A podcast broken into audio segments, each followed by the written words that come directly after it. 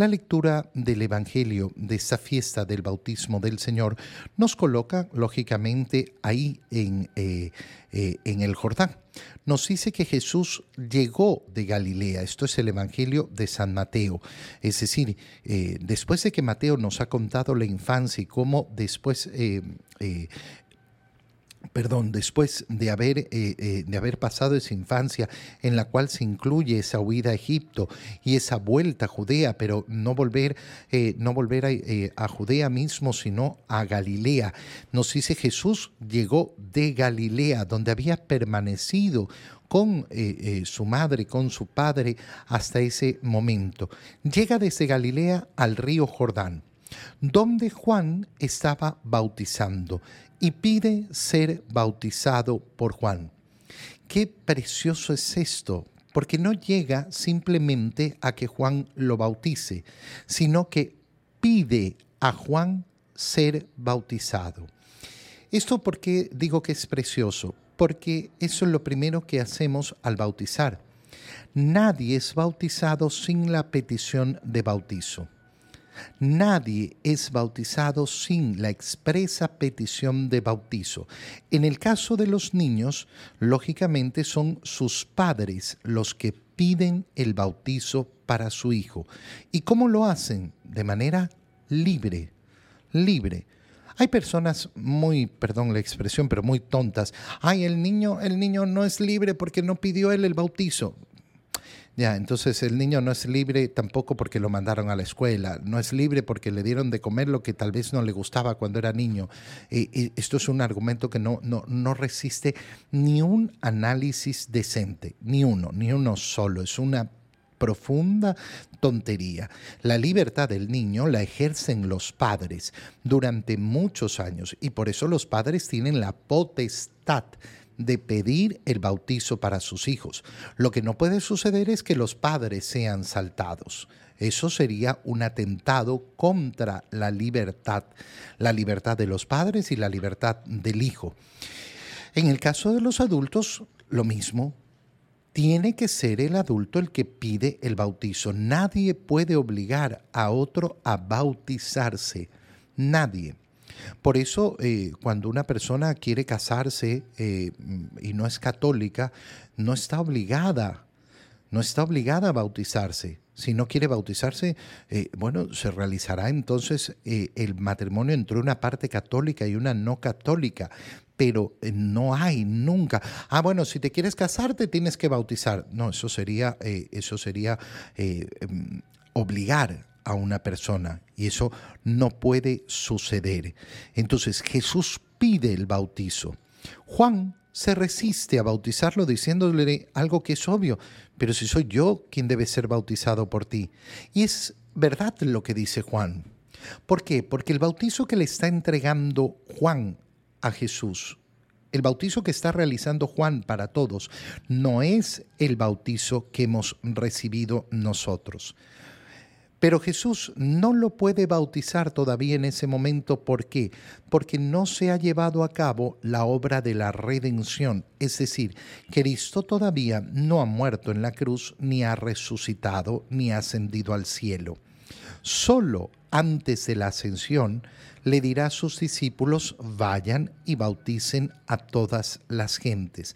Ahí empezará ese bautizo que tú y yo hemos recibido.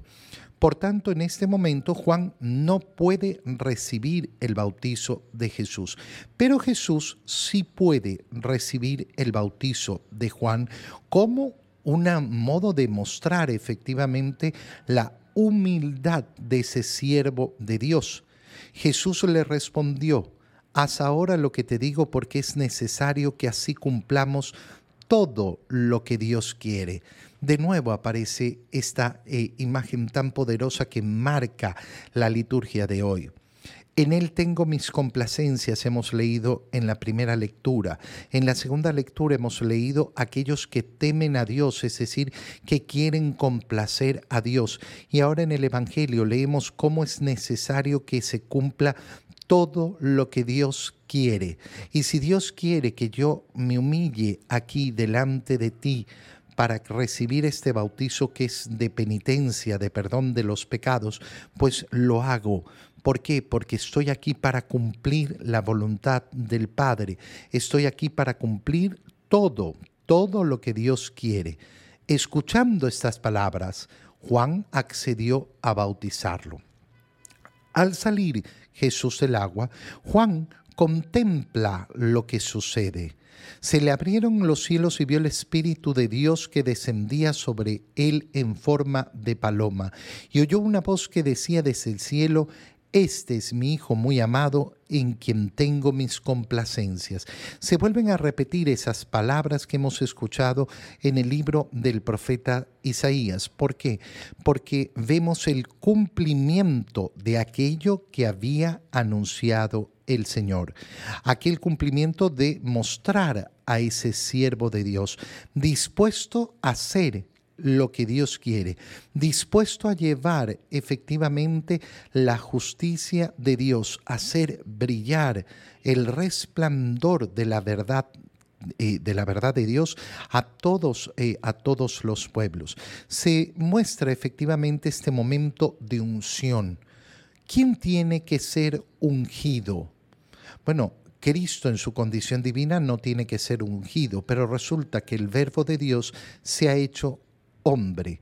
Por eso concluimos el tiempo de Navidad justamente, justamente eh, contemplando, eh, contemplando este bautizo del Señor y viendo cómo su humanidad también ha sido ungida para cumplir eh, toda la voluntad de Dios. Este es mi Hijo amado, en quien tengo mis complacencias. Cuando se producen estas palabras, ya no es simplemente mi siervo, sino mi Hijo. Y aquí entonces reconocemos la divinidad de Jesús, pero además se nos comienza a transmitir quién es Dios. ¿Por qué? Porque al decir, este es mi hijo, no uno de mis hijos, no, este es mi hijo. ¿Qué se está diciendo en el mismo momento? En el mismo momento se está diciendo yo soy su padre, yo soy el padre, él es el Hijo, y si hay un Hijo, hay un Padre. Comienza a revelarse el nombre profundo de Dios en el nombre del Padre y del Hijo y del Espíritu Santo. Así es como hemos sido bautizados, eh, bautizados nosotros. Qué precioso es aprovechar la fiesta de hoy del bautismo del Señor para recordar nuestro propio bautismo, recordar lo que hemos recibido en el bautismo. Recordar que efectivamente nosotros hemos sido ya salvados. No empezaremos a participar de la salvación el día de nuestra muerte. Nosotros empezamos a participar de la salvación desde el momento en que recibimos ese sacramento admirable, precioso del bautizo, por el cual nosotros también podemos clamar Abba, Padre.